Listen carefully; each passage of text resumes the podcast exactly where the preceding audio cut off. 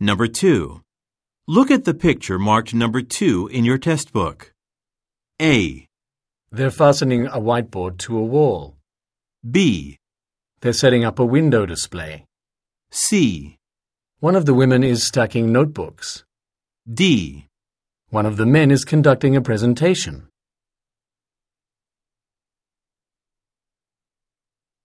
Go on to the next page.